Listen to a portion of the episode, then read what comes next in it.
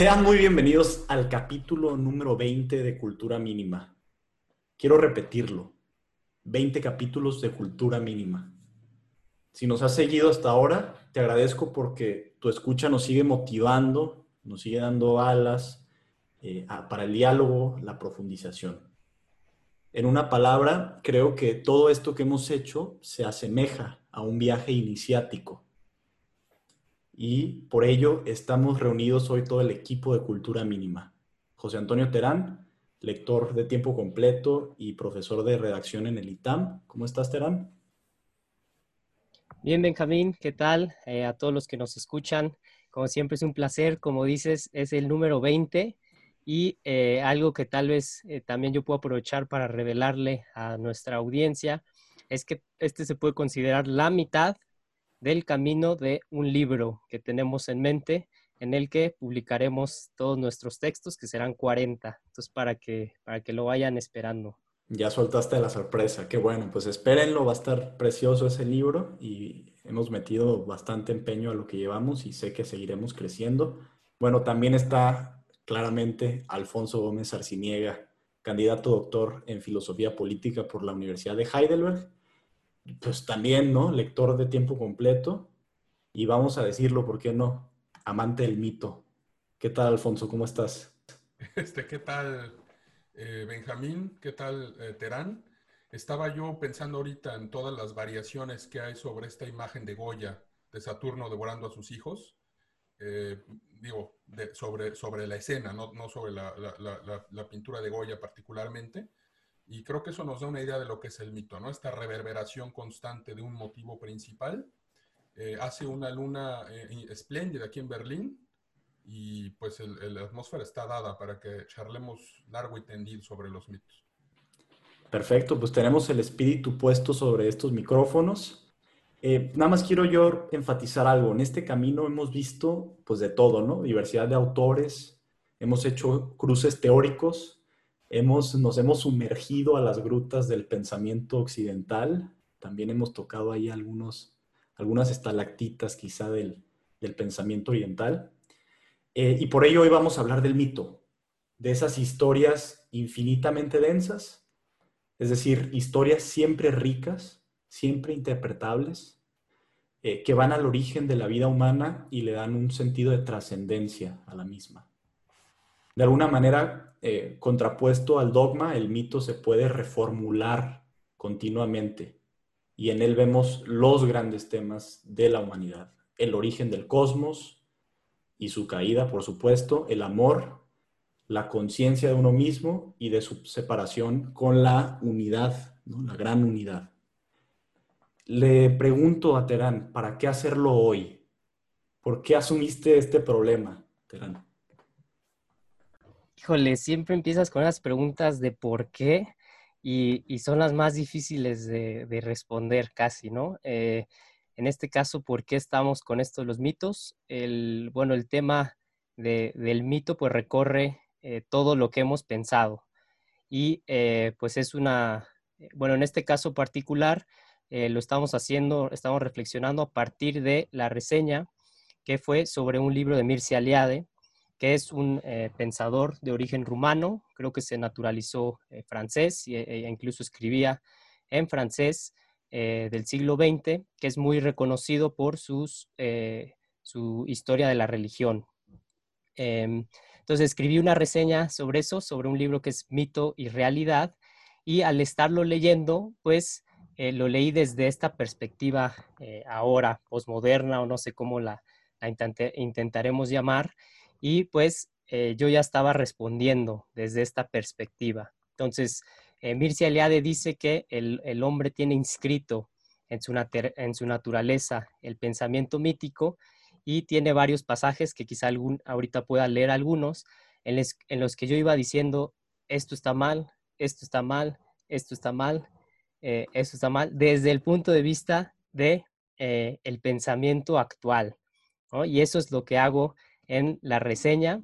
Eh, doy la respuesta que alguien diría, eh, que alguien daría en la actualidad a lo que dice Mircea Eliade sobre el mito y eh, termino con la idea esta de Mircea Eliade de que por más que queramos desprendernos y deshacernos de estos mitos vistos desde el punto de vista negativo, que veremos ahorita de dónde surge este prejuicio contra los mitos, por más que queramos deshacernos de ello, no podemos. Entonces, ahí está la... Paréntesis microscópico, a ver, posmodernidad dijiste, el hombre posmoderno, nada más, ¿cuál es tu entendimiento así muy genérico, muy general de qué es este hombre? Digo, digamos, es el el relativista total. Eh, también si quieres, Alfonso, nada más meterle ahí algunos tintes. ¿Qué es el hombre posmoderno? Y ya entramos otra vez al mito. Bueno, justo con esto de la dificultad de reflexionar sobre esto, eh, quería eh, traer a cuenta una historia de Chesterton que nos podrá ilustrar un poco sobre lo que es el hombre posmoderno. Y para eso, pues obviamente tenemos que saber qué es el hombre moderno, que es creo que a lo que le entraremos más y le hemos entrado en otros podcasts como en el de Tolkien, ¿no? ¿Qué es la modernidad? Em, pero bueno, en el principio de ortodoxia, Chesterton tiene eh, una, una, anécdota breve que él dice que tenía pensado convertir en una novela y dice que imaginemos a un hombre que parte en barco de Inglaterra y eh, con el objetivo de descubrir una isla eh, por ahí en, el mar y regresa por algún error o por alguna coincidencia a Inglaterra, pero él no se da cuenta y dice, ¿sabes qué? Estoy descubriendo una nueva isla y pone su bandera ahí eh, británica sobre la misma Inglaterra. Entonces, creo que esa, esa imagen que él, Chesterton, dice de repente, yo soy esa persona, en mi vida recorrí varios caminos intelectuales para eh, llegar a la verdad, él le llama así, ¿no? Para descubrir que pues no había ido a ningún lado. Creo que eso es una imagen de la modernidad y de la posmodernidad, que cree que está descubriendo eh, cosas totalmente eh, novedosas y que, que no habían existido, en parte por su ignorancia y su rechazo de la historia, que eso lo vamos a discutir ahorita, pero la modernidad eso es, y es uno de los mitos que el, principal quizá que abordaremos, que es este de sentirse que antes de él todo era eh, ignorancia, superstición y ahora tiene la oportunidad de construirse. Entonces yo ahí lo dejaría. Habla de una soberbia intelectual, Terán. ¿Qué agregas, Alfonso? Eh, bueno, eh, creo que ese es un rasgo definitorio muy marcado, la soberbia, la arrogancia para desprestigiar y para eliminar todo lo que es este, del pasado. Toda la historia es una larga noche con apenas relámpagos de, luz, sobre todo si es Grecia o Roma, que es algo que los ilustrados sí rescatan mucho a su manera. Eh, yo quisiera agregar a lo que dice Terán dos cosas. La primera es que esta cita de Chesterton me recordó un ensayo fundamental de un eh, historiador eh, estadounidense, me parece, Robert Darnton, Robert Darnton se llama, que viene en un libro que se llama La Gran Matanza de Gatos y otros ensayos históricos, me parece. Eh, el libro, eh, el ensayo del que les hablo es Los filósofos podan el árbol del conocimiento y habla de los enciclopedistas, de cómo los enciclopedistas se, propusieron la tarea de ordenar todo el conocimiento humano. Pero sobre todo hace énfasis en una cosa Darnton en ese, en ese ensayo, las metáforas marinas, las metáforas de que zarpábamos con un barco, íbamos conquistando continentes es un poco, creo que en la lid en la que lo que dice Terán. Y la segunda cosa es una pequeña anécdota este, personal. Eh, les quiero platicar que el fin de semana acudí a una exposición eh, en Potsdam, que es esta ciudad eh, aledaña a Berlín, en el Palacio Cecilienhof. Se organizó ahí una, una exposición con motivo de los 75, el 75 aniversario de la conferencia Potsdam, que es esta esta conferencia tras la Segunda Guerra Mundial, donde se implanta el nuevo orden mundial, ¿no? Donde eh, Churchill, eh, primero Churchill, después Attlee, eh, Stalin y este, Harry Truman se dividen el mundo. Y bueno, la exposición se reunieron entre el 17 de julio y el 2 de agosto de 1945 estas delegaciones y en la Alemania que estaba vencida organizaron sus desfiles militares para humillar al enemigo y demás. Eh, es una, una, gran exposición, me gustó mucho porque no, toma, no, no es muy maniquea, pero hay un, rasgo que me llamó la, atención. Es decir, vamos pasando por este hermoso palacete de Cecilienhof, eh, donde se montaron, digamos, la, curaduría empieza, eh, abarca muchos temas, desde los desastres, los horrores japoneses en Manchuria y en Corea, eh, el problema palestino.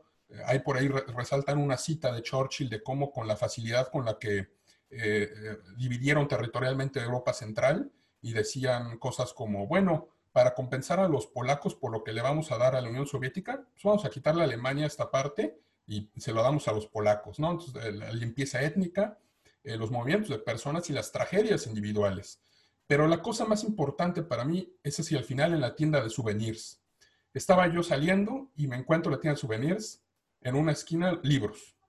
Y los dos libros que anunciaban era una biografía de Mahatma Gandhi y La paz perpetua de Kant. Yo creo que ese es el hombre posmoderno el que quiere conjugar esas dos cosas. La paz perpetua como la aspiración de que conseguimos todo, la democracia, la justicia, la libertad, la, paz perpetua kantiana, un, equivalente a una materialización sería las Naciones Unidas, y el Gandhi mítico, ¿no? No el Gandhi histórico, el, el Gandhi político, este que, que, resolvió sus problemas geopolíticos, sino la idea ficticia de un viejito bonachón que simplemente recibía todos los golpes del destino y también físicos, y con pura buena voluntad lograba la pacificación de la India y Pakistán. Sí, con una actitud aparte eh, espiritual muy profunda y con, componentes que hoy en día podrían interpretarse como New Age. Obviamente es una visión muy reducida de lo que fue Gandhi, etc. Eh, pero bueno, entonces, con, estas dos, digamos, vertientes de lo que es la posmodernidad y, y, de alguna manera lo que vamos a enfocarnos en esta ocasión, que es el mito, vuelvo contigo, eh, Terán. ¿Qué onda o qué pasa, qué sucede eh, con eh, la reseña que, haces de, de Eliade? ¿qué, nos, de alguna manera, entiendo que ahí nos estás transmitiendo nuevamente la vigencia del mito y aparte estamos repletos hoy en día de mitos, voy a ir a eso más adelante, pero quiero saber desde tu punto de vista y desde tu interpretación, nuevamente, ¿Qué, podemos extraer de estas profundidades y eh, qué más ves por ahí tú? En, la reseña lo que intento justo es eh, hacer ver como este eh, mito primordial de la, de la posmodernidad, que es en gran medida el rechazo. ahorita comenté de la historia, pero el rechazo de los mitos mismos. O sea, el, e, ese es el principal.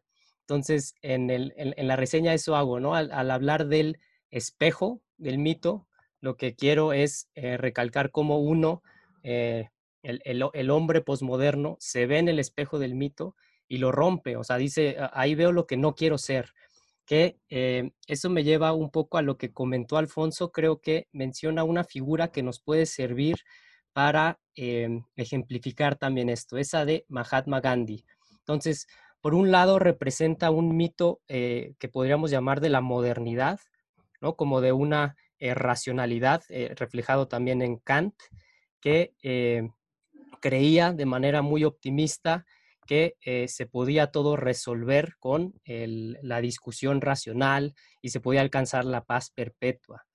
Y bueno, eh, qué bueno que mencionaron a Gandhi porque es una figura que ahora, eh, si podemos considerarlo la posmodernidad, ya también se ha visto atacada desde eh, estos mitos, estos mitos actuales que quizá ahorita los empezaremos a mencionar, pero tienen que ver con nociones ideológicas de, de cómo leer la historia ahora a partir de buenos y malos o colonizadores y los oprimidos, y en ese, en ese sentido también encaja toda esta lectura feminista que eh, se decía que, bueno, creo que se le acusa a Gandhi de, maltratar ¿no? a, su, a su mujer, de eh, ser un abusador, entonces se le quiere eliminar. Y vemos ahí este movimiento de la posmodernidad de querer eliminar estas cosas, ¿no?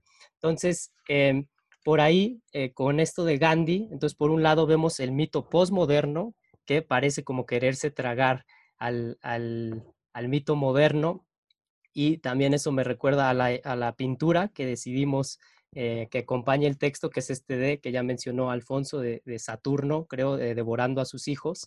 Esos son los mitos, los mitos postmodernos. Y entonces en la figura de Gandhi vemos eso y algo que eh, les voy a citar del libro de Mircea Eliade, que habla sobre el mito, mito y realidad, que puede reflejar esto también. Entonces, en, la, página 75, es decir, ya lleva, ya discutió incluso el, uso despectivo que se hace de mito, que ahorita lo veremos, que surgió en la ilustración, eh, algo que tú dijiste, Benjamín, el mito le da como cohesión, le da seguridad, le da un lugar al, hombre en el universo, en el cosmos. Y eh, pues hay muchos modernos, muchos mitos modernos, entre ellos el de el, marxismo. Y vean, ¿no? en esta figura de Gandhi, eh, encontré algo, una relación aquí interesante. Está hablando eh, está citando a alguien más, eh, a un tal Norman Cohn, eh, que habla del marxismo y dice, bueno, la lucha final, decisiva, de los elegidos, ya sean arios o proletarios, contra las huestes del demonio, judíos o burgueses, la alegría de dominar el mundo, o la de vivir en la igualdad absoluta, o las dos a la vez, concedida, según un decreto de la providencia, a los elegidos, que encontrarán así una compensación a todos sus sufrimientos, el cumplimiento de los últimos designios de la historia de un universo al fin desprovisto de mal. He aquí algunas viejas quimeras que todavía hoy nos acarician. Entonces, aquí vemos esta lucha como de buenos y malos, formulado en el lenguaje de la época, proletarios, arios, judíos o burgueses, pero esta idea me parece esencial, que dice, eh, esto nos va a llevar al fin eh, a la desaparición del mal, que creo que es eh, eh, un mito que surgió con la modernidad y en la posmodernidad lo vemos también al querer eliminar todo lo de la historia. Entonces, no sé si ahí que quieran hablar, también surge aquí esta idea del progreso, ¿no?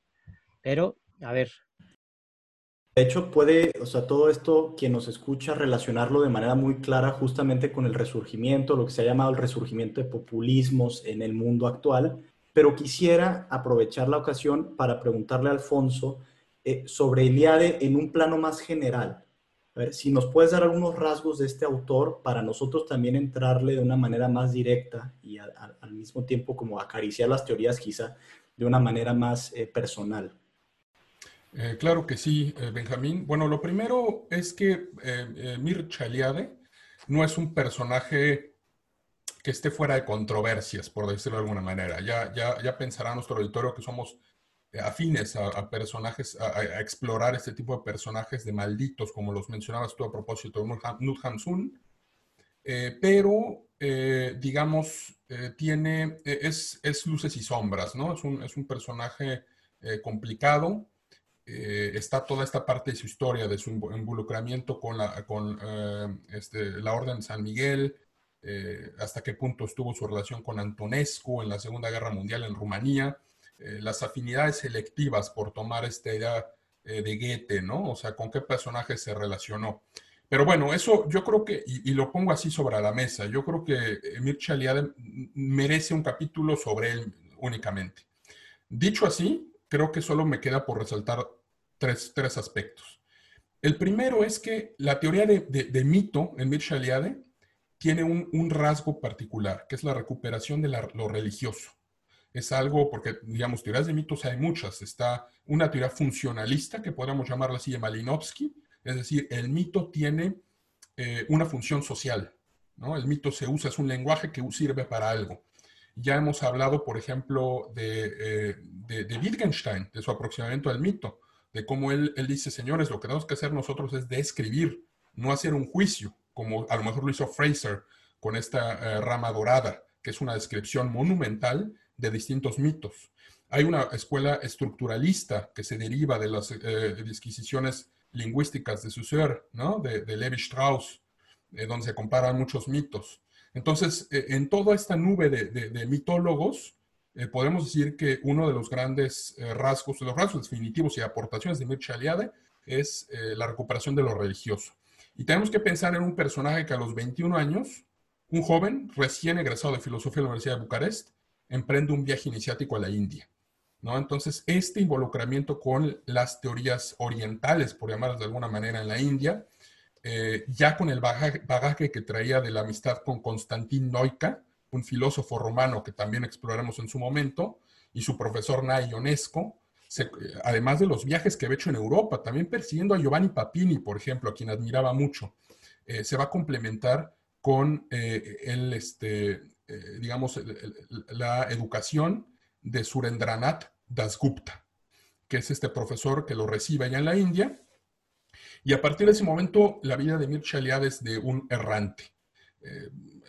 llega a su barco a Londres, de ahí se va a Lisboa, a París, a Chicago, entonces, eh, también incluso si vemos la definición que él propone de mito en ese libro que, leyó este Terán, que es mito y símbolo, me parece, ¿no? Este eh, Terán, o bueno, corrígeme porque... Es mito y realidad. Ah, perfecto, mito y realidad.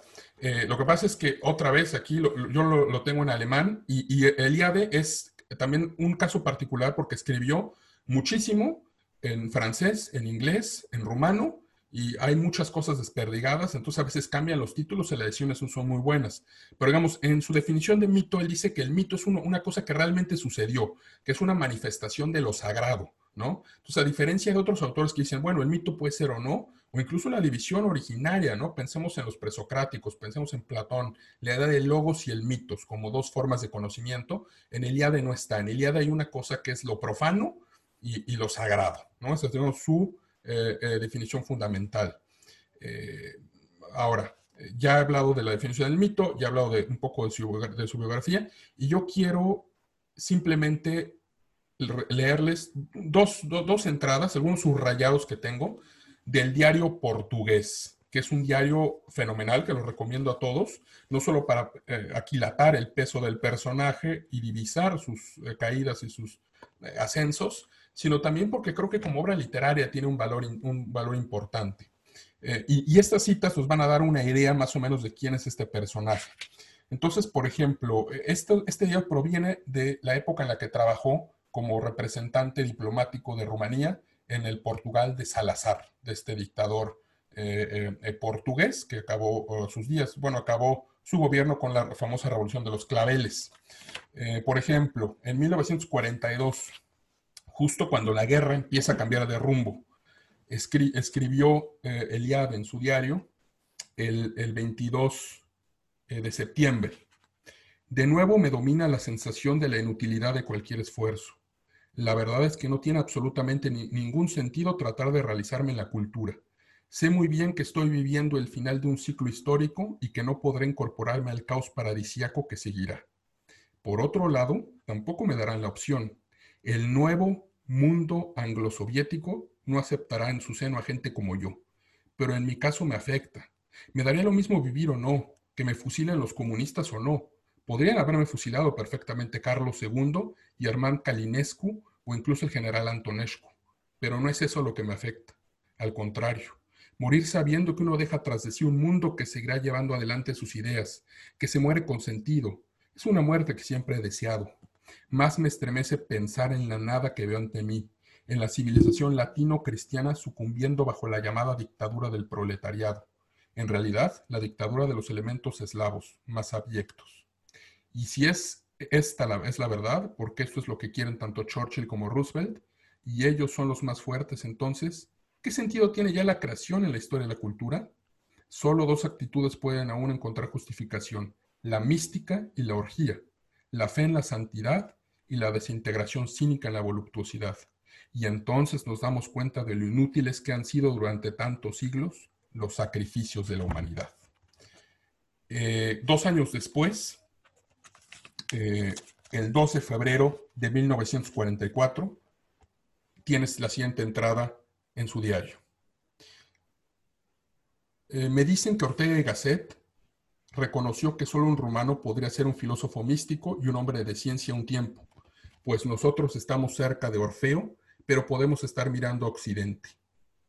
Lo formularon de esta manera. Eliade es un hombre de ciencia orfeizante. Yo les he contestado que me considero un caballo de Troya en el campo científico y que mi misión es la de poner alguna vez fin a la guerra de Troya que desde hace tanto tiempo se libra entre ciencia y filosofía.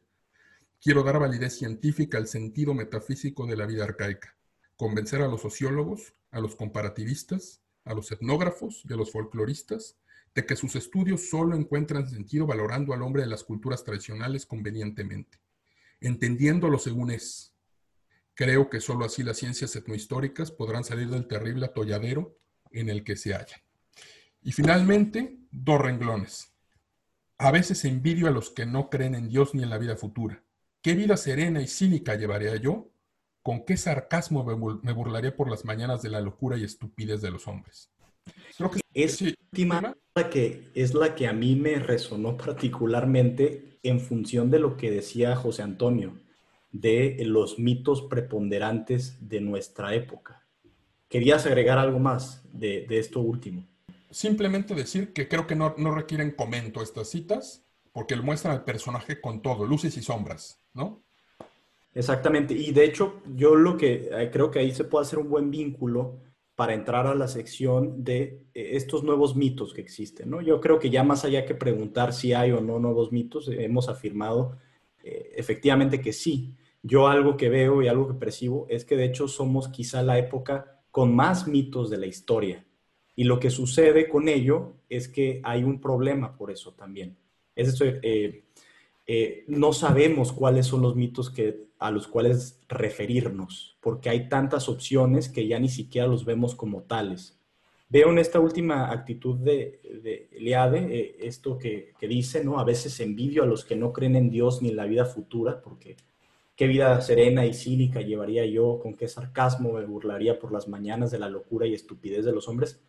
Veo eh, el culmen quizá de esa actitud, de ese deseo de este pensador en muchos de nuestros contemporáneos, ¿no? Justamente están asumiendo el mito, están viviendo el mito eh, que, este pensador quería vivir. No sé cómo veas eh, esto, Terán. O sea, ya decimos, ok, no se han acabado los mitos. Mi hipótesis es, de hecho, vivimos en, una época repleta de mitos, lo cual nos inhibe a asirnos de alguno en particular y de hecho de encontrar luces para explicar nuestra eh, época.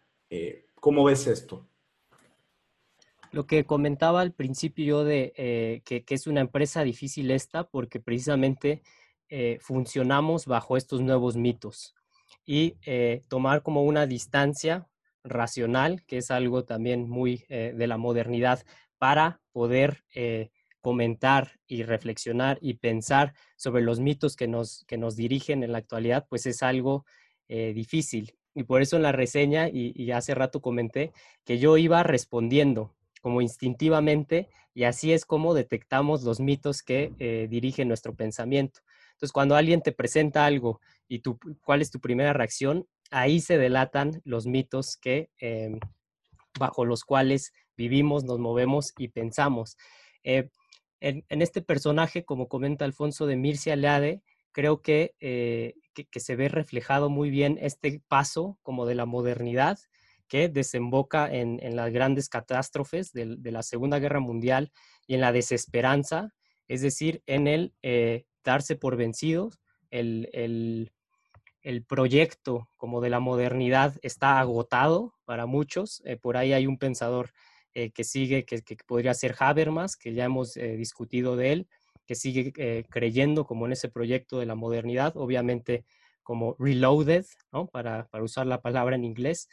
Em, pero el, eh, con la posmodernidad sí comienza con esta desesperanza y en, en, el intento de Eliade de rescatar una figura como la del hombre arcaico, creo que también otra vez eh, podemos ver los mitos que están funcionando en la actualidad y pienso en que él eh, quiere rescatar a esta, a esta figura arcaica, su, sentido del cosmos, su religiosidad, y la modernidad simplemente eh, despreciaba al hombre arcaico y decía, pues es eh, un hombre supersticioso y no conocía la ciencia y por eso se equivocaba y por eso em, creaba los mitos y se los creía.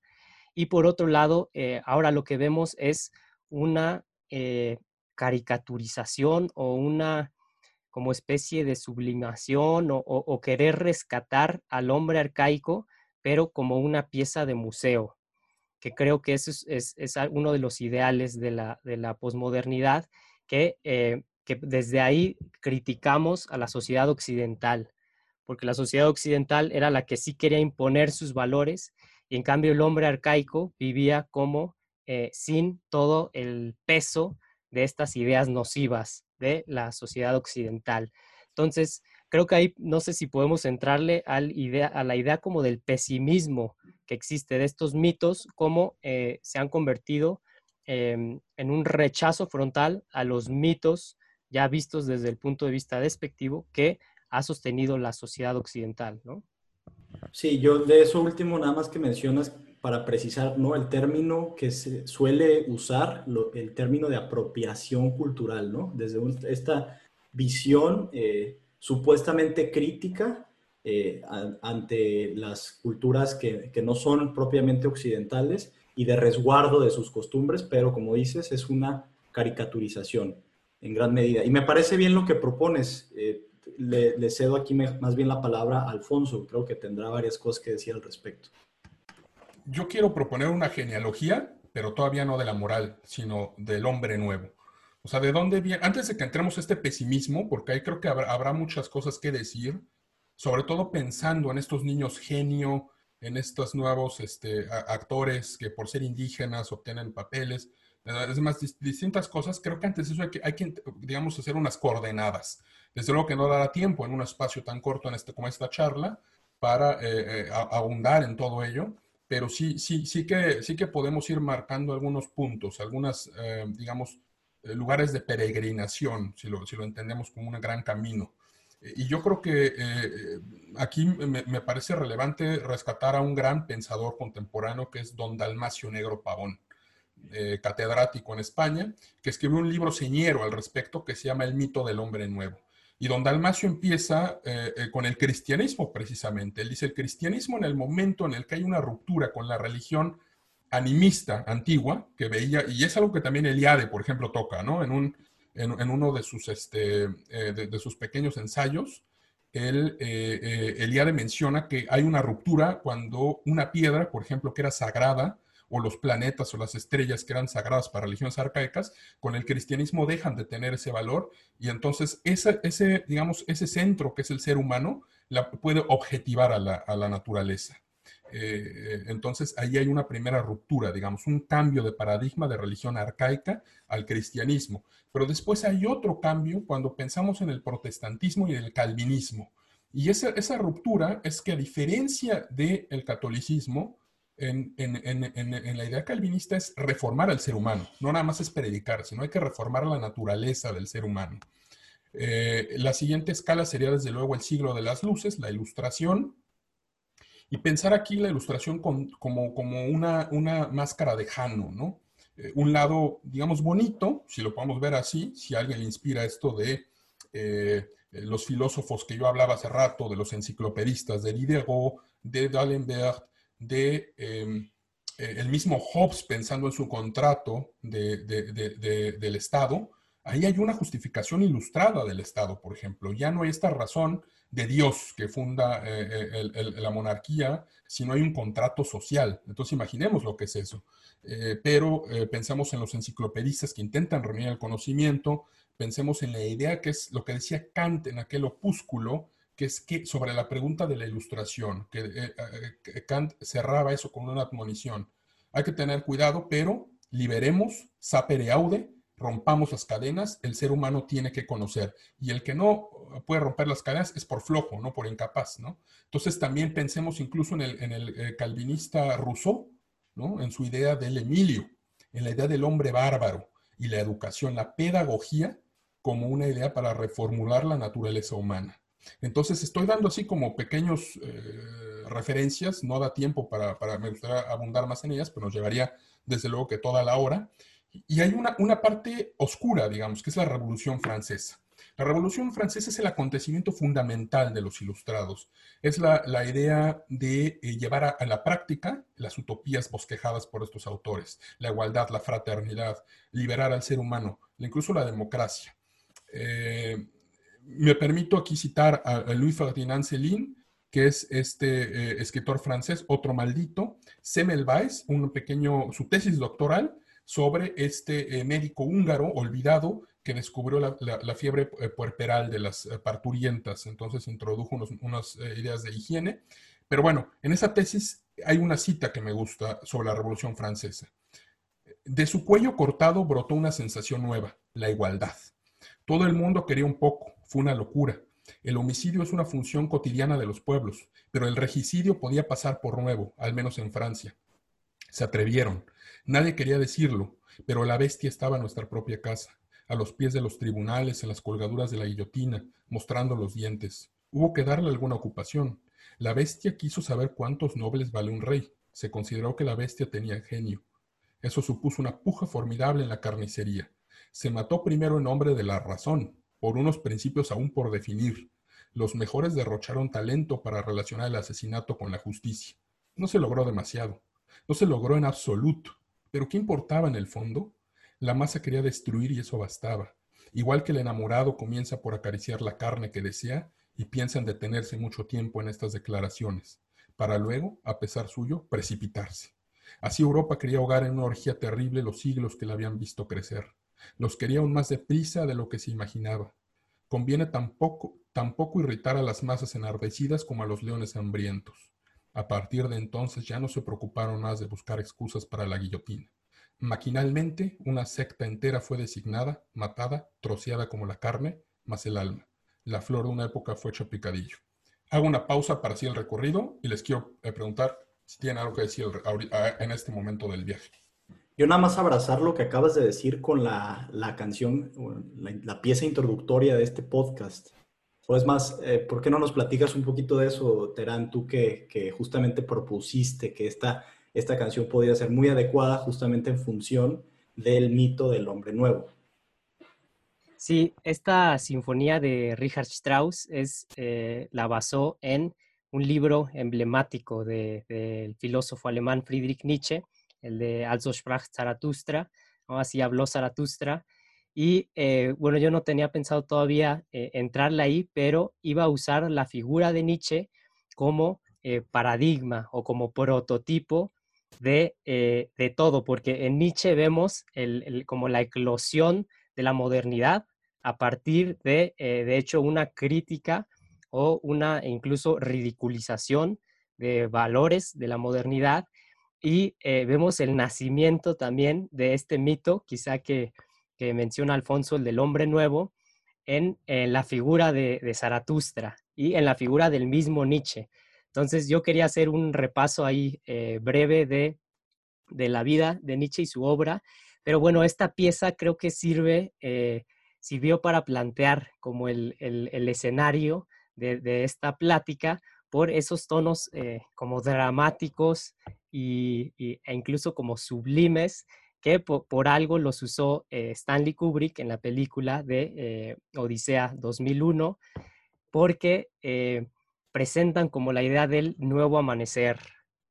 Y me vienen a la mente también esas imágenes de los, de los primates, de, de los simios ahí peleándose, y, y, creo que ahí se ve entonces reflejado como en esa pieza, en esa referencia eh, a, Nietzsche, el filósofo que acabó eh, demente en, los albores del siglo XX, en, 1901 creo, o 1900, eh, muere ya después de pasar 10 años en la locura.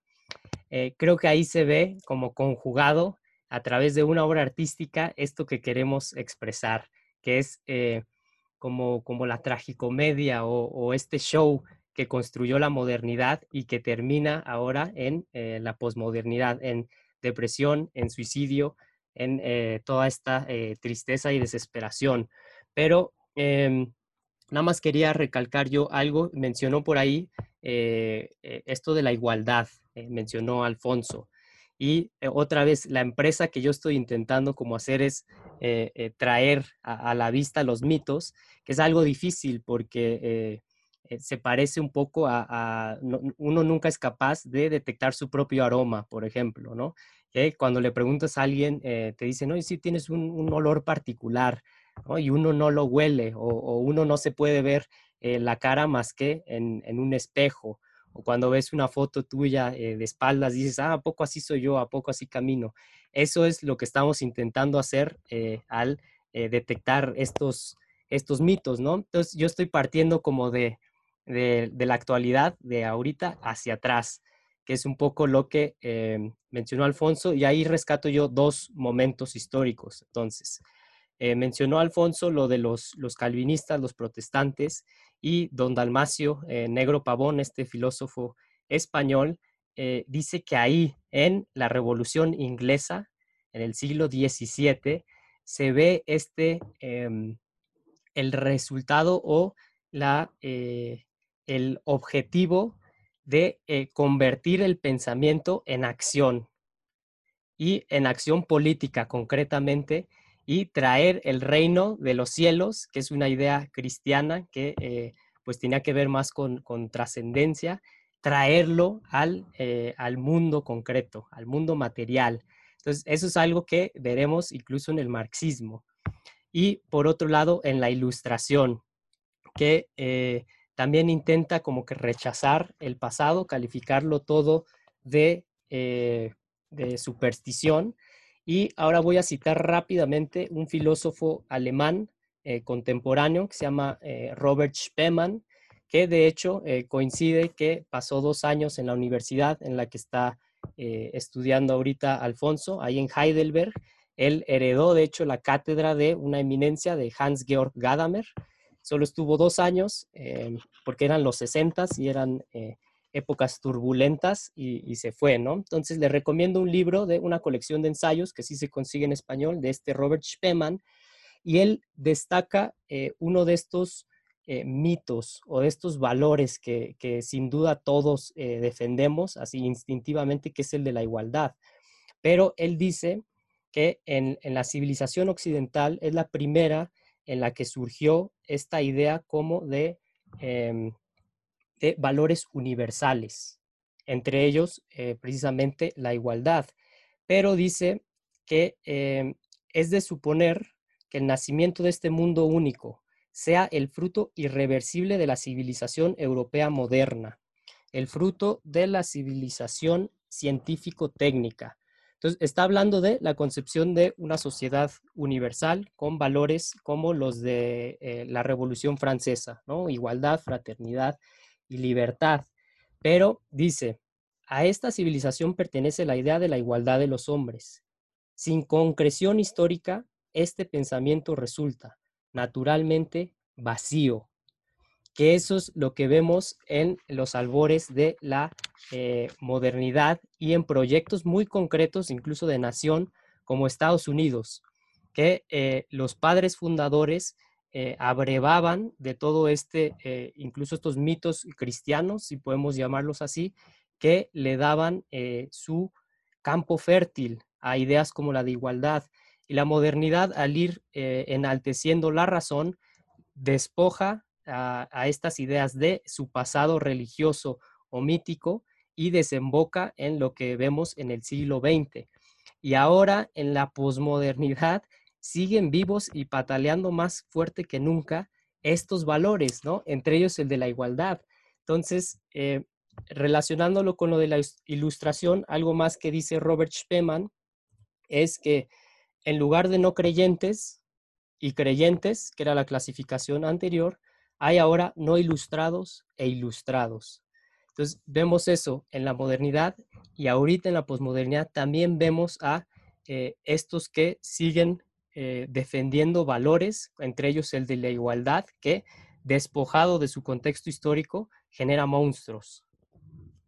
Y aquí nada más agregando, ¿no? Varias cosas quizá quienes nos escuchen digan, bueno, pues sí, históricamente parece que hay evidencia de esto que están relatando, ¿no? Ahí están las, guerras mundiales, etcétera. Pero, eh, y, lo que dijiste, ¿no? Tiene una dificultad decirlo, pero creo que sí hay evidencia muy tangible de nuestra época eh, para, para que veamos cómo eh, seguimos o estamos sumamente convencidos de esta noción de el hombre nuevo, ¿no? Por ejemplo, eh, y, digo, a lo mejor ustedes hasta se van a reír de mi, de mi análisis porque va a ser muy burdo, pero eh, ciertas tendencias eh, narcisísticas, ¿no? Narcisistas muy, muy claras en, en, nuestra, en nuestra generación. Por ejemplo, hablar de esta inquietud constante de, del hombre para estar, como se dice coloquialmente, mamado, ¿no? O sea, tronado, fuerte, ¿no? Eh, hay un voluntarismo excesivo también, creo que mostrado en, estas eh, corrientes, sobre todo de, izquierda, ¿no? que hablan de eh, la concreción de la paz y de la igualdad y de un mundo feliz solamente a través de ciertos liderazgos o eh, la reivindicación del acomodo de ciertas cosas que se salieron de control, por ejemplo, la relación hombre-mujer, ¿no? Me, me, viene a la mente justamente el feminismo, el ambientalismo, que ya lo hemos tocado aquí también, queremos de alguna manera decirle al planeta cómo se debería de comportar, disfrazado con dejémoslo actuar libremente, ¿no? No, no intervinamos nosotros. Eso por otro lado, me viene a la mente también eh, la idea de que justamente suele imperar un antiintelectualismo ¿no? en las sociedades eh, occidentales que rechazan todo lo que tiene que ver con mitología, como ya lo hemos visto, todo lo que tiene que ver con eh, historia. por eso agarramos ideas que suenan bien, pero la sacamos de proporción y de, contexto y se vuelven estos monstruos, ¿no? Recientemente hemos visto estas, esto en, manifestaciones públicas. Creo que también otra manifestación muy clara de esto es que ponemos nuestra esperanza, y hablo de la cultura popular, del cambio en la manifestación del activismo, el activismo entendido como salir a marchar, pancartas, eh, firmar una petición en change.org, o hacer algo del estilo, ¿no? Esta, esta atomización, creo yo, de eh, los voluntarismos también reflejada en eh, cierta penalización moral, que es lo que se conoce como, creo que se le llama moral signaling o señalización moral, cuando una persona, por ejemplo, pone que está a favor de alguna corriente en, teoría o sobre papel opresiva, ¿no? oprimida, perdón, que es como la cuestión de usar banderitas eh, del, movimiento LGBT cuando este, se, se viene la fecha o, poner que tú defiendes al medio ambiente, etc. Entonces pongo estas cosas solamente como ejemplos de mitos derivados del mito más general, que es del hombre nuevo, del hombre moderno, del hombre sensato, quizá, eh, pero que bueno, al final de cuentas es una caricatura de unos ideales que han venido gestándose a través de la historia. Con esto, con este, digamos, nada más venida a, este olerme a mí mismo, ¿no? este, este verme en mi propia cara. Eh, les, les, paso ahora eh, la pelota a, Alfonso para que nos, nos, lleve quizá de la mano por otros elementos históricos que nos ayuden a llegar aquí. Eh, y quizás si quieres llegar, Alfonso, a ver cosas de, la ilustración concretamente o de cuestiones religiosas, pues adelante, ¿no? muchas gracias, Benjamín. Nos acercamos ya eh, lentamente a bosquejar escenas mundanas del hombre nuevo en la época contemporánea, pero antes de eso quiero insistir en algo, y es toda esta parte rosa de Gandhis, de eh, estrellas de Instagram, en su momento fueron revolucionarios, eh, los cuadros de los que hablamos alguna vez de Delacroix, esta, eh, digamos, glorificación incluso en una escala nacional de los héroes patrios, pensando en, la Revolución Mexicana, en Hidalgo, Morelos y demás, tiene un correlato siniestro, o sea, tiene un correlato macabro, que es el hombre nuevo no puede nacer de manera espontánea. Y para eso es necesario violencia, es necesario transformar a fuerza la sociedad. Eh, por eso en esta serie de discusiones se ha hablado muchísimo de Heidegger. creo que, cuando hablaron de Tolkien salió el tema de la técnica. Eh, Heidegger lo, pone como la, domesticación de la naturaleza, ¿no? O sea, la, destrucción de un río para hacer una presa, por ejemplo, en la selva negra, ese es su ejemplo en la pregunta por la técnica. Entonces, pero, pero ¿qué hay en esa modificación del río? Hay un acto de violencia. Entonces, eh, creo que eh, hay unas escenas de la Revolución Francesa muy importantes, ¿no? O sea, sobre todo en el terror. Y, aprovecho para recomendar aquí un gran ensayo de, Mona Oussouf, que es una eh, académica francesa extraordinaria. Tiene un ensayo que se llama El hombre regenerado y donde, donde habla de este hombre de la Revolución Francesa. Pero lo, interesante es saber, el rey está guillotinado, vamos a crear un nuevo orden. Entonces, el terror, digamos, estamos hablando de 1793, 1794, pues lo primero que hay que hacer es un acto iconoclasta, que es destruir las iglesias, destruir los monasterios. Eh, pensemos en estos eh, monasterios como establos, donde los animales eh, vaciaban sus intestinos, ensuciaban los frescos que se habían hecho siglos antes, se quemaban los artículos religiosos, se hacían estas hogueras donde se aventaban todas las genealogías, cartularios, títulos de propiedad y registros de, de la nobleza, no hay un acto de desacralización simbólica, por decirlo de alguna manera. Eh, una reformulación de esto lo, podemos eh, ver en la historia en México, con el, caso de Tomás Garrido Canaval en Tabasco y los, las camisas rojas, que organizaron estos actos de, higienización este, laica o algo así, creo que era el nombre, pero digamos, es una idea regeneracionista. Estamos, vamos a, para poder edificar el hombre no necesitamos borrar los residuos de la historia.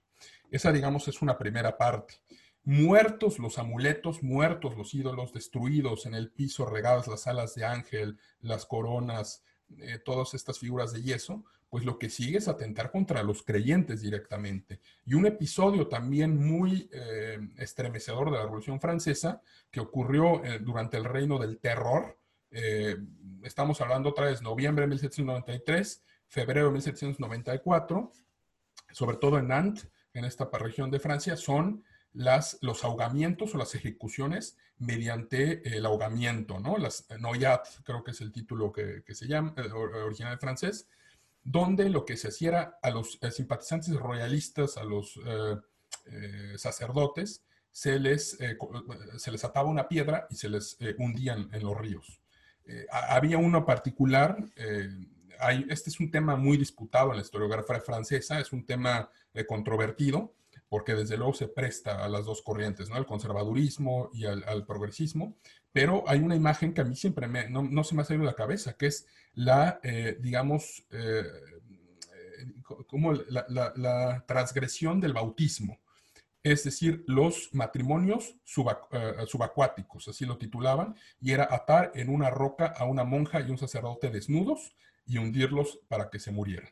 Entonces, ¿qué estamos viendo ahí? Una reformulación del bautismo eh, cristiano, pero por la idea eh, revolucionaria. Hay una desacralización y al mismo tiempo se, instaura un ritual.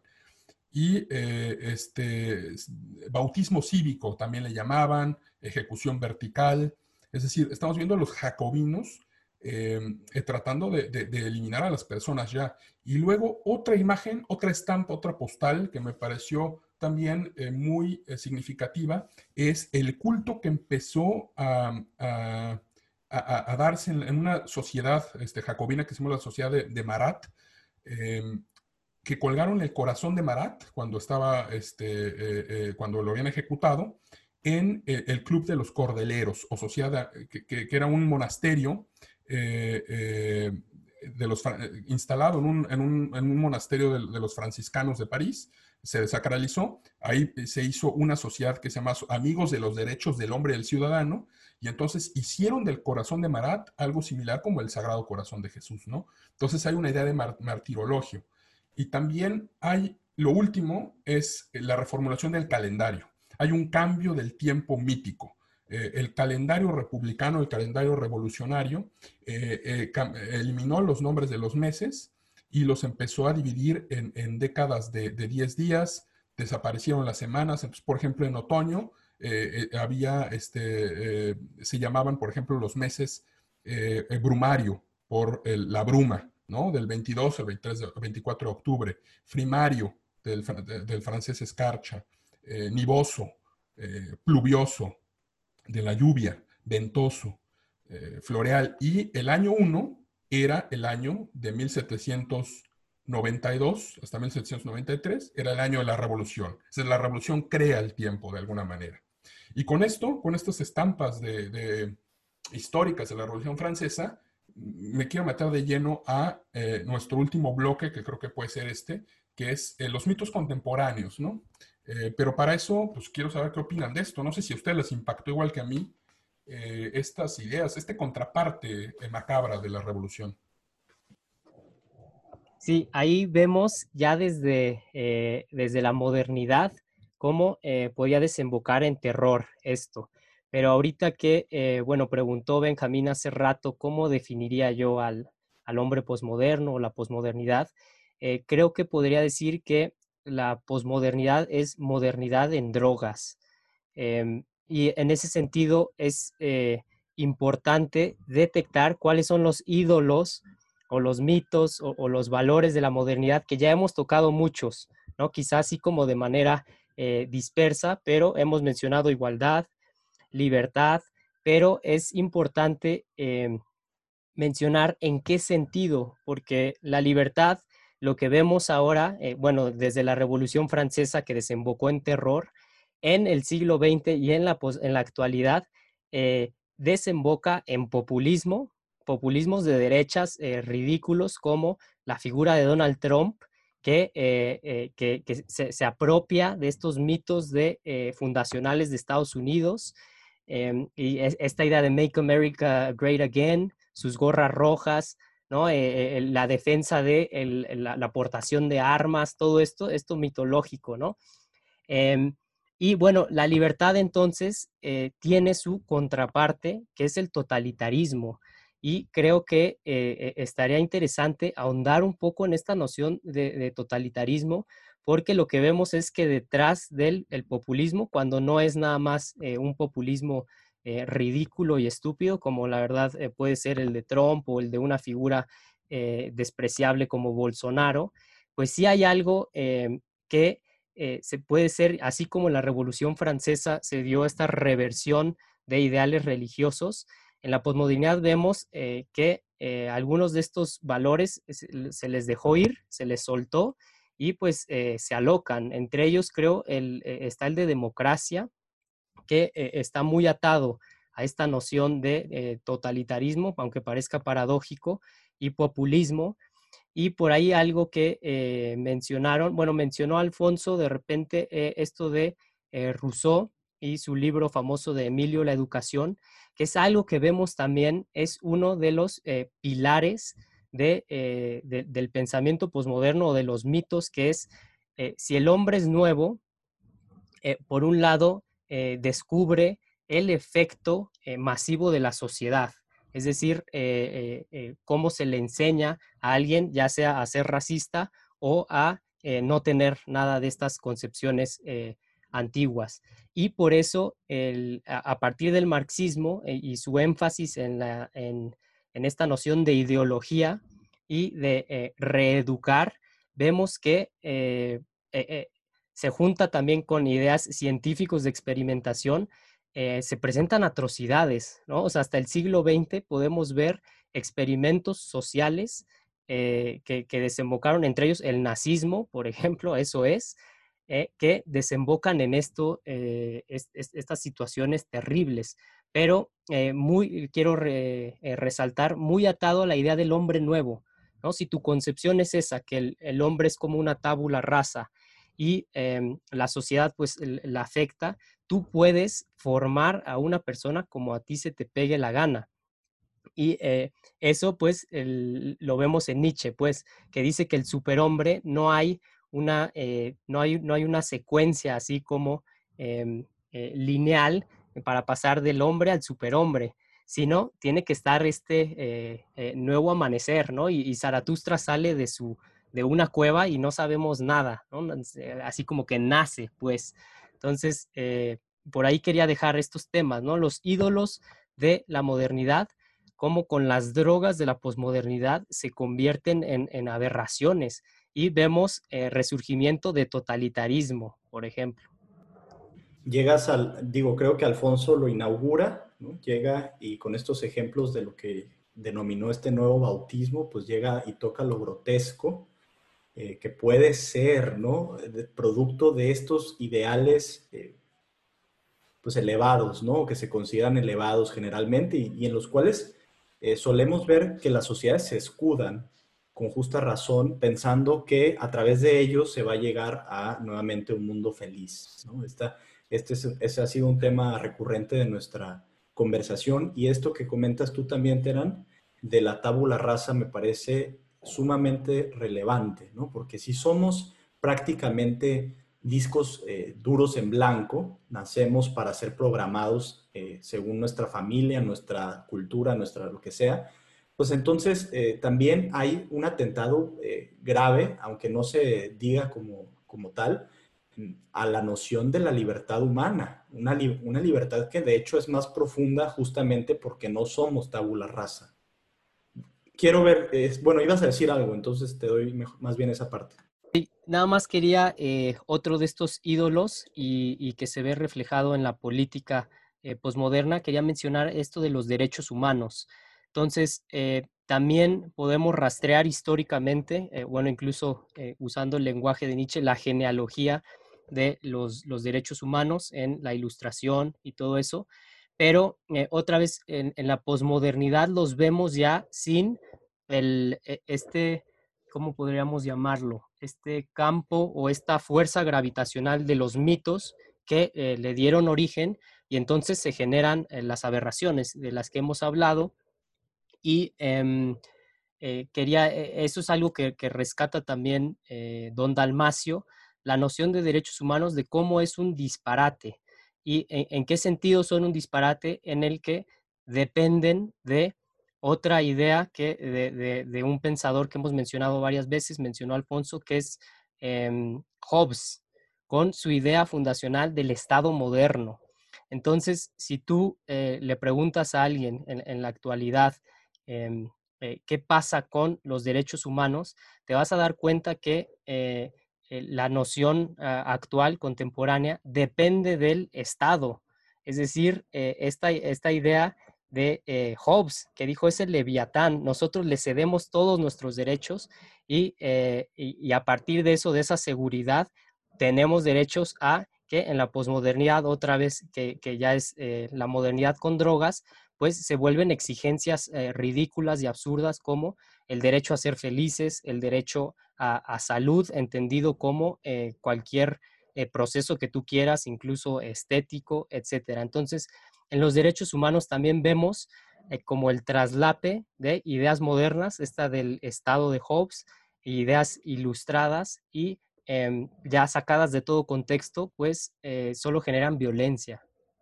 Ideas que son mitos también, ¿no?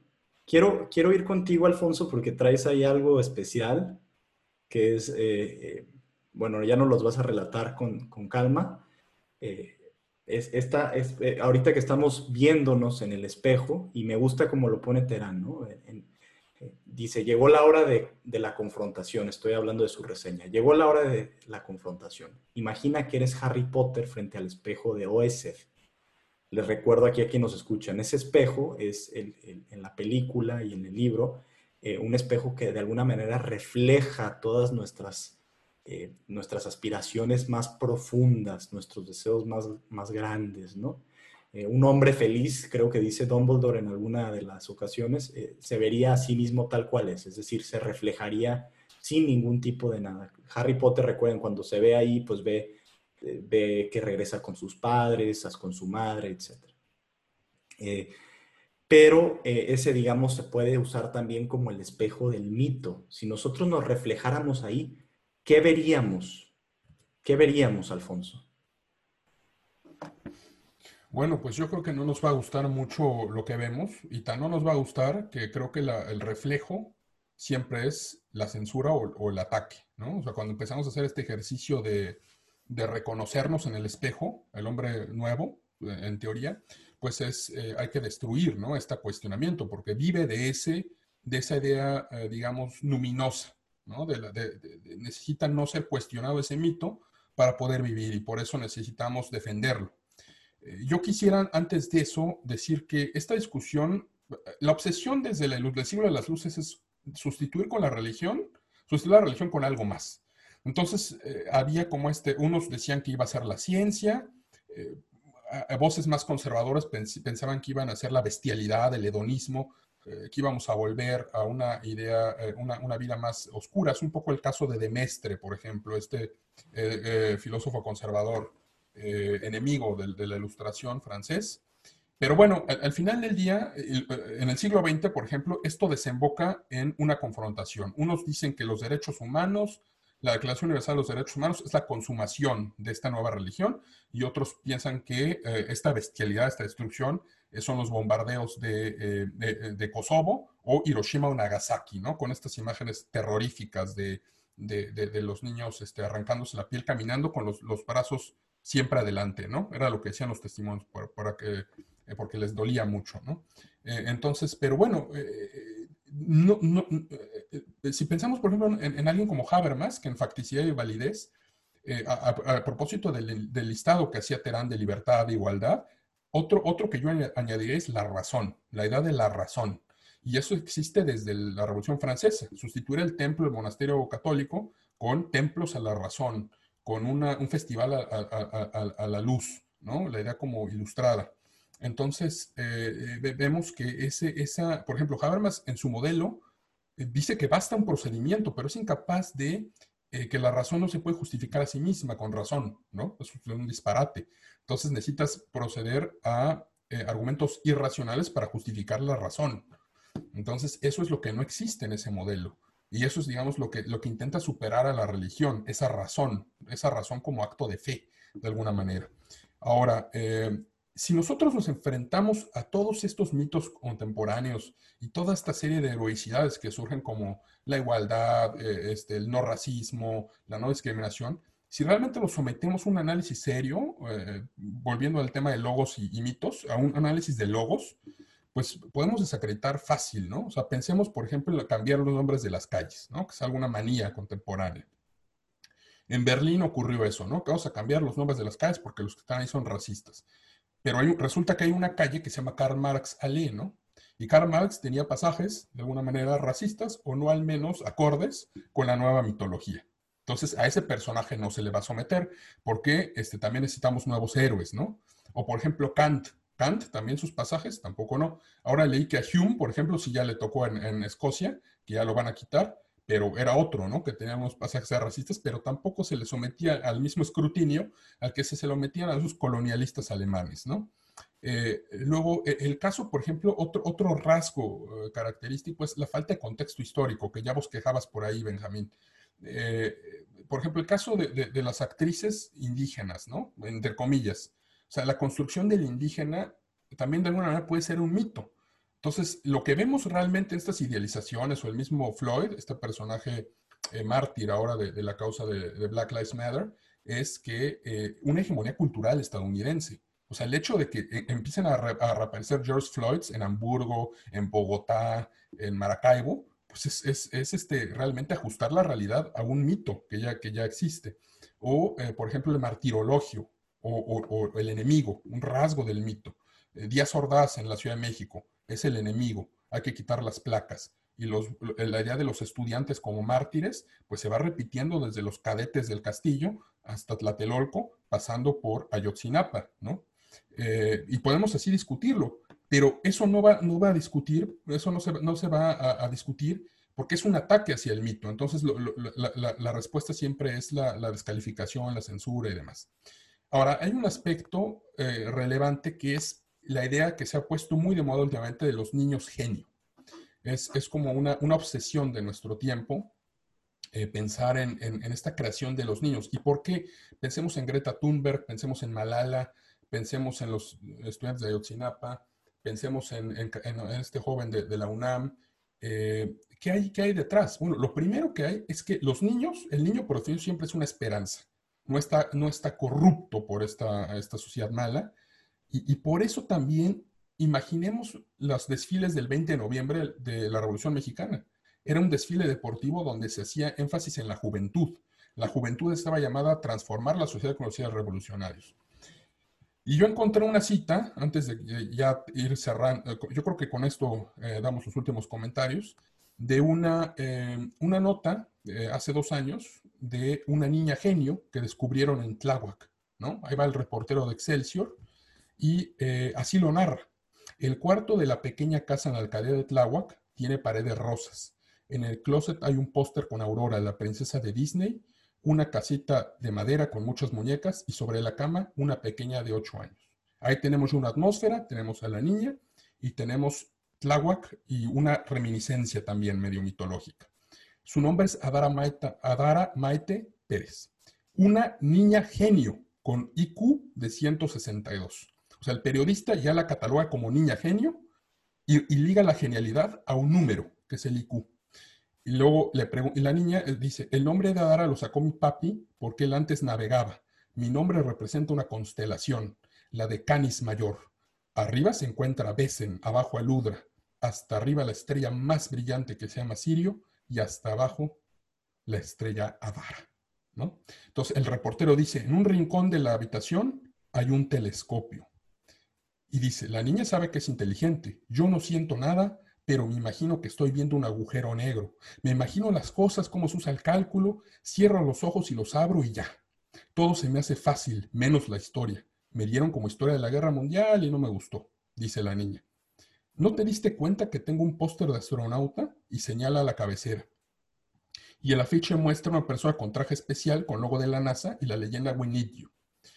Adara dice que las muñecas tienen el cabello corto para que puedan ponerse casco de astronautas. Eh, y el, periodista dice, bueno, la elocuencia de esta niña genio nos hace olvidar que también vive con Asperger, otro rasgo del mito. El héroe como Sigfrido, que perdió a sus padres, siempre con una infancia trágica. Condición que, continúa el reportero, sumada a su inteligencia, derivó en episodios de bullying. Durante su paso por el jardín de niños, y ahí se bosqueja al enemigo. Y dice la niña, eran malos, no sé por qué. Ellos eran malos conmigo porque yo era muy inteligente y podía resolver dos cuadernos de matemáticas y cálculo. Se siente bien feo, me sacaron de la escuela. Dice que su mamá, el reportero, le llevó a su hija al centro de atención al talento, donde, contrario a lo que decían sus maestros, y hay una descalificación ahí del maestro tradicional, de la educación tradicional, le detectaron intelecto superior y, cierra fulminante la mamá.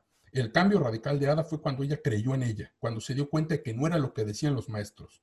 Hoy Adara es feliz mientras estudia dos carreras universitarias, ingeniería industrial en sistemas y matemáticas, y tiene una invitación para una eventual matriculación en la Universidad de Arizona para estudiar astrofísica. Pero antes debe de aprender inglés.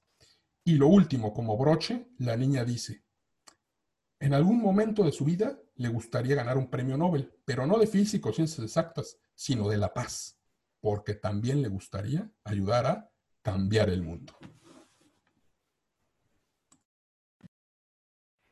Pobre niña.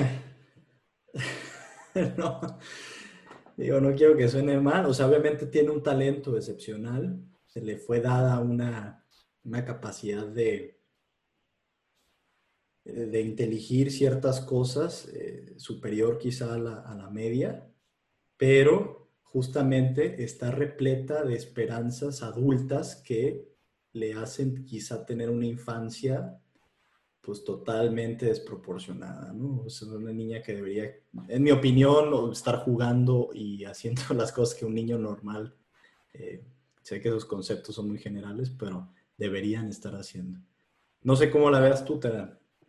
Pues ahí en esa eh, narración eh, destacan pues todos estos, bueno, varios de los mitos de los que hemos estado eh, hablando, entre ellos esta idea también como de un ser hiperracional, visto como una máquina, además en la infancia, como esta noción del, nuevo amanecer, de un ser humano sin prejuicios de ningún tipo que se enfrenta las figuras tradicionales y, malignas como la del profesor, eh, su ignorancia de la historia, por ejemplo, también, porque pues la historia no tiene que ver con esta idea de la inteligencia eh, cuantificable, cuando en realidad pues tiene que ver con eh, una noción de sabiduría o de entender cuál es tu situación en el mundo, ¿no? La historia es eso, y, por eso vemos un rechazo a la historia o simplemente la historia entendido como información. Entonces, eh, pues bueno, yo quería eh, ya eh, cerrar mi, participación, quizá em, remitiéndome a lo del principio, a esta noción de Chesterton que zarpó, bueno, de este personaje que zarpa de una isla y cree descubrir algo, pero en realidad regresa a lo mismo. Em, yo veo en, parte en la modernidad y en la posmodernidad eso eh, por su ignorancia del pasado, por, su, eh, por estos ídolos que se construyeron en la modernidad y que se han convertido en, especies de monstruos en la, en la posmodernidad. Y em, bueno, la figura de Nietzsche ya no pude ahondar mucho, pero en, él también veo yo eh, estas como incluso etapas por las que todos pasamos. Yo, por ejemplo, en mi adolescencia, pues eh, fui asiduo lector de la obra de Nietzsche y me la tomé a pecho. Em, y vemos en, él tres etapas. Su etapa como eh, eh, optimista e ingenua, en la que tiene, pues plantea esto del origen de la tragedia, ¿no? lo dionisiaco, lo apolíneo, tiene un libro muy, muy cortito, una obra que se llama Sobre la verdad y la mentira en sentido extramoral, que les recomiendo que lo lean. Ahí em, eh, postula una, una concepción de la verdad como nada más eh, un ejército de metáforas y, em, y como pues eh, una, una, comprensión muy pobre de lo que es la metáfora precisamente. luego su etapa intermedia, que es como la ilustrada, le llaman, que, en el que tiene eh, Humano demasiado humano, La Gaia Ciencia, Aurora, en la que se muestra como más optimista sobre la razón, y finalmente eh, la, obra final, en donde entran genealogía de la moral, más allá del bien y el mal, el anticristo y la locura, la locura que se puede leer eh, literalmente en Eche Homo, que es la obra que ya ni siquiera acabó. Em, eh, bueno, la escribió, ya no la alcanzó a editar porque enloqueció. Entonces, en Nietzsche vemos también eh, esto, ese eh, creer que todo lo puedes construir tú, rechazar el pasado, los prejuicios que tienes del pasado, como para Nietzsche el cristianismo pues era simplemente, era un cristianismo protestante, entonces pues se le hacía em, fácil desacreditarlo y em, cómo pasas por diferentes etapas, etapas de optimismo y etapas ya de desesperanza total. Entonces, todo para, eh, como el personaje de Chesterton, regresar a, eh, a, lo esencial, que sería, bueno, Mircea Eliade diría, pues es el mito. Y eh, me, despido quizá diciendo algo sencillo de Mircea Eliade en este libro de Mito y Realidad. Él dice que gracias al mito las ideas de realidad, de valor, de trascendencia se abren paso lentamente. Gracias al mito, el mundo se deja aprender en cuanto cosmos perfectamente articulado, inteligible y significativo. Y lo que eh, resalté en la reseña es cómo todas estas palabras, estos términos que menciona Liade, pues ya nos causan como eh, una incomodidad y un rechazo abierto porque nuestros ídolos son otros que a veces ni siquiera somos conscientes de cuáles son. Alfonso. Yo culmino mi presentación con una visita que hice, esta vez no a un museo, sino a una librería, para comprobar si todo este cambio de nombres de calles en Berlín realmente ha sido un cambio de, produció un, un, giro de paradigma entre el racismo africano. Y me fui, busqué una sección de literatura sobre África y me encontré eh, muy pocos libros, ninguno sobre un pensador serio de allá, que los hay, hay que decirlo con todas sus letras, pero no están ahí disponibles, habría a lo mejor pedirlos por internet. Había uno eh, que se llamaba Die neue Völkerwanderung. Europa bewahren will, muss Afrika retten. La nueva migración de pueblos, el que quiera conservar Europa debe salvar a África. Y el otro era de Frauen Bunderland, die Erfolgsgeschichte von Ruanda. el lugar como de, de, este, Bunderland es así como el, reino de, las maravillas de las mujeres, la historia de éxito de Ruanda. Tomé este último, lo empecé a ojear y lo único que tenía era la traslación de, un feminismo europeo a, eh, a, África. O sea, África era como el depositario, Ruanda era un depositario de estas ideas, ¿no? Entonces hablaban ahí, el índice era, por ejemplo, una especulación sobre la brujería, ¿no? Eh, eh, este, de, imágenes conmovedoras del genocidio en Ruanda, eh, que desembocan, toda esa historia desemboca en la liberación femenina. Y, y, en un arranque poético, dice la autora, en la cuarta de Forros, sin magia, las mujeres han hecho maravillas en este país a mano limpia, ¿no? Entonces, a mí me pareció después de ver eso, que mis estereotipos sobre Ruanda, de magia, de jungla, de brujos no habían cambiado un ápice. Y lo último es, claro, estas imágenes, estos estereotipos, mitos, son peligrosos. Hay una idea de un, conservador, de un revolucionario, de un judío, pensando en estos libros de niños del nacionalsocialismo. depende de nosotros también eh, volvernos una caricatura, pero siempre yo lo que pido es moderar la arrogancia del hombre contemporáneo. No somos tan distintos del arcaico. Necesitamos también esas historias que alimenten nuestra imaginación. Con eso terminamos este episodio. ¿Qué piensas tú que nos escuchas? ¿Qué piensas tú, escucha? ¿Qué mitos mueven tu vida hoy? ¿Qué mitos eh, son los que están rigiendo los países en los que habitamos? ¿Hacia dónde se está moviendo el mundo? Creo que son preguntas que hay que hacernos y si las respuestas no son claras, perseverar. De todas maneras no llegarán, pero sí nos ayudarán a, como dice Alfonso, quizá no caer en esta trampa, en esta arrogancia del hombre moderno. Muchísimas gracias a ambos por acompañarnos, por eh, compartirnos sus lecturas, sus experiencias personales, sus conocimientos. Esto fue el episodio número 20 de Cultura Mínima y los esperamos para 20 más. Muchas gracias.